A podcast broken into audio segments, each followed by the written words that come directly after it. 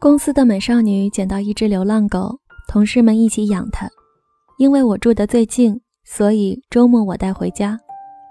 我发现狗只做三件事：吃、睡，跟主人在一起。人要很多东西：学业、事业、爱情、家庭、名利。狗只要一样东西，就是跟人在一起。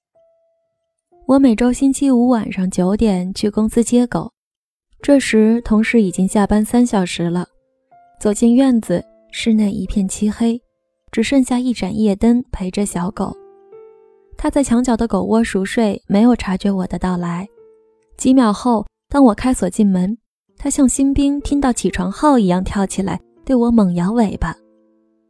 它被绑在狗窝上，无法跑向我，但仍试图挣脱绳子，用力到眼珠都凸出来。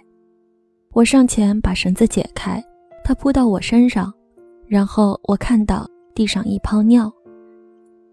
我的女友从来不会这么热情。小狗十二岁了，兴奋时就尿失禁，所以我很荣幸地把那泡尿当作欢迎礼。我从没想到一泡尿会让我觉得如此重要。狗跟我走回家，不拴它，它也会亦步亦趋。没走几步，还回头看，生怕我跟丢了。有时我走在前面，它忙着嗅路边的味道，没跟紧。当我转头找它，它会向我冲刺，好像在参加奥运的百米赛跑。回到家，它依然紧迫盯人。我看电视，它守着茶几；我吃东西，它趴在椅下；我看书，它躺在书桌旁；我上厕所，他等在门外。他也没要我陪他玩。只是跟着我，好像在值班。他这么蔫，所以每次分开都是生离死别。我买了专门的装狗的手提袋，出门尽量带它。但有些地方实在不能带，比如音乐厅，只好把它放在家里。出门前，他总半真诚半演戏的露出委屈表情。我带着罪恶感出门，听完音乐会，匆匆回家。开门后，首先要处理的。当然还是他的尿失禁。擦尿时，我自然想起，人会不会这么需要另一个人？某些恋人找你时狂抠十次，这波狂抠离下一波不到半小时。某些父母让孩子的行踪或梦想都不离开他的视线。某些老板看员工一闲就假设他在偷懒，员工不在就假设他翘班。某些员工，老板下班后立刻闪人，老板进来前一分钟准时到达。这些人跟我的狗一样形影不离，只不过有不同的动机。有些人的动机是爱，我爱你，所以我要分分秒秒都看到你，也希望你分分秒秒都看不到别人。有些人的动机是安全感，我爱你，所以我希望你安全。因为你不知道什么地方安全，所以我希望我们两人都躲在我确定安全的地方。有些人的动机是控制感，我顾你，所以我希望你听我的。因为是我顾你，所以你不必做自己。你的功能是随时准备好做我的电脑。控制感不仅是老板对员工，有时是员工对老板。我知道是你雇我，所以我会搞清楚。怎样让你开心？如果你看到我才放心，那我就比你早一分钟进办公室；如果你听到好话才觉得我忠诚，那我就常说老板英明。我控制你最好的方法是让你觉得你一直在控制我。狗没这么复杂，他的心思和行动之间的路径比较短，动作背后的原因都很简单。他想跟你在一起，只是因为。他想跟你在一起。人和人在一起，常常是为了买卖或人脉；狗和人在一起，只是想跟人在一起。我的狗跟着我，没有任何福利。我既不会特别给它吃东西，也不会让它吹冷气。在我家，他睡茶几下的硬地板，比不上公司的软狗窝。跟着我，他跟的是一个肮脏的单身汉。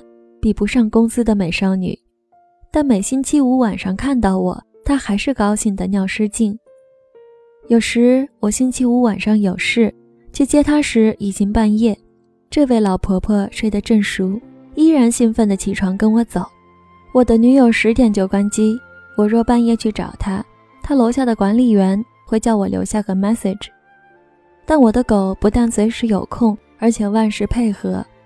我按电梯，它就走进去；我爬楼梯，它就跑我前面；我坐地铁，它弯身躲在袋子里。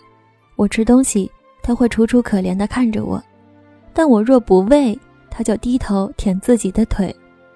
我忙时，它就在一旁打盹儿；我闲时，就把它抱起来当飞人。我跑步，它就跟着跑；我爬山，它就跟着爬。除了游泳不能带它，它跟我参加铁人三项。动态或静态，白天或深夜，我的活动它无一落下。而且从不用叫声来抗议。有一回，我带他跟朋友吃饭，他全程躺在袋子中。走进餐厅时，朋友问：“你确定你的狗不是哑巴吗？”相比较起来，人没那么大耐性。我的朋友找我去血拼，我没兴趣；找我去捐血，我没心情。就算不管功利，人做某件事情还是需要某种动力，也许是心情，也许是天气。也许是意义，但狗不一样，它在任何时间对任何事情都 ready。它的寿命只有人的六分之一，但生命力是人的六倍。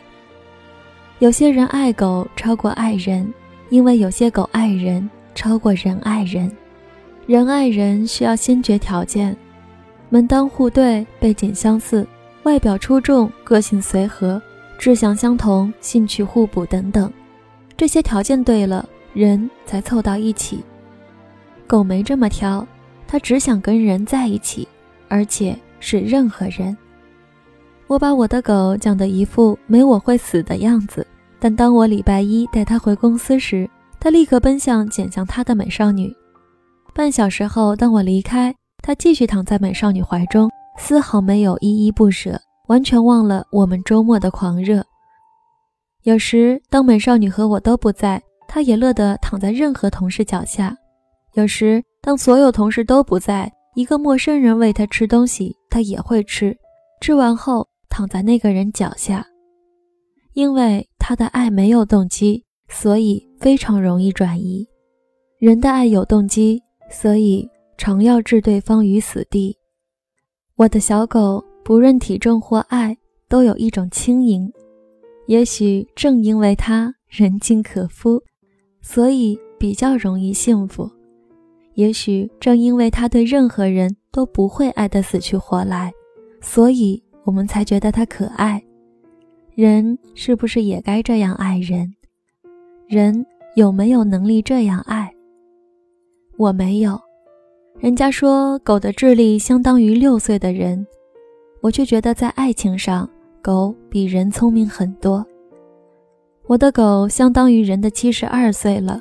第一次看到它的朋友都会说：“你的狗很老了。”我每天看它习惯了，没想到它的老态这么明显。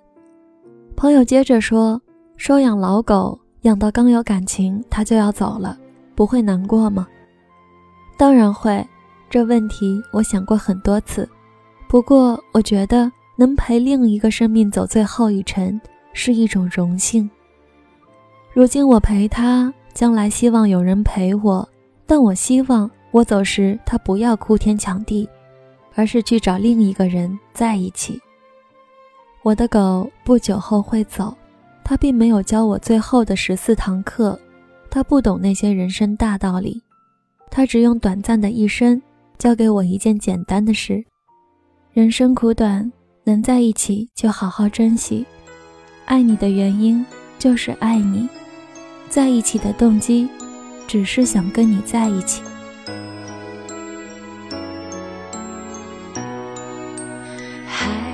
记得你喜欢摇着我的手，然后给我你嘴里的酒，要我陪你玩丢丢。你喜欢我。摸摸你的小耳朵，我在我的身旁，没有烦忧，在梦里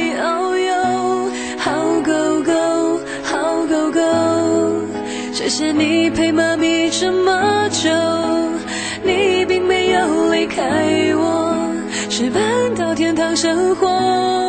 强强，你要记得我，你不要走丢，快快找到天使，在天堂给我保佑。强强，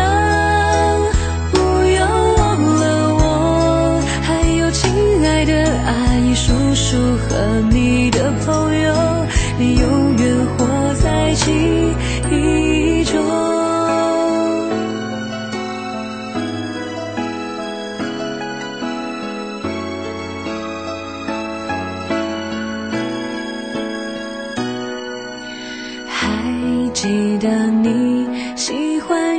着我的手，然后给我你嘴里的酒，要我陪你玩丢丢。你喜欢我摸摸你的小耳朵，我在我的身旁，没有烦忧，在梦里遨游。好狗狗，好狗狗。谢谢你陪妈咪这么，开我，是搬到天堂生活。常常，你要记得我，你不要走丢，快快找到天使，在天堂给我们保佑。常常，